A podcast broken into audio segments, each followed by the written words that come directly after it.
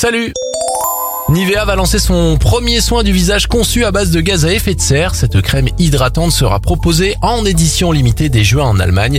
Elle sera composée de 14% d'éthanol obtenu à partir de méthodes alternatives et ne contiendra aucun microplastique, silicone ou bien encore huile minérale.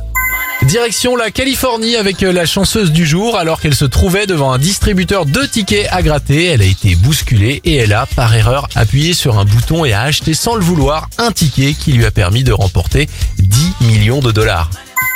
Enfin, avis aux gourmands, plusieurs études scientifiques ont démontré les apports positifs du chocolat sur l'état de santé physique et moral. Il peut, à consommation raisonnable, réduire le risque d'infarctus et d'AVC, ainsi qu'améliorer les fonctions cognitives.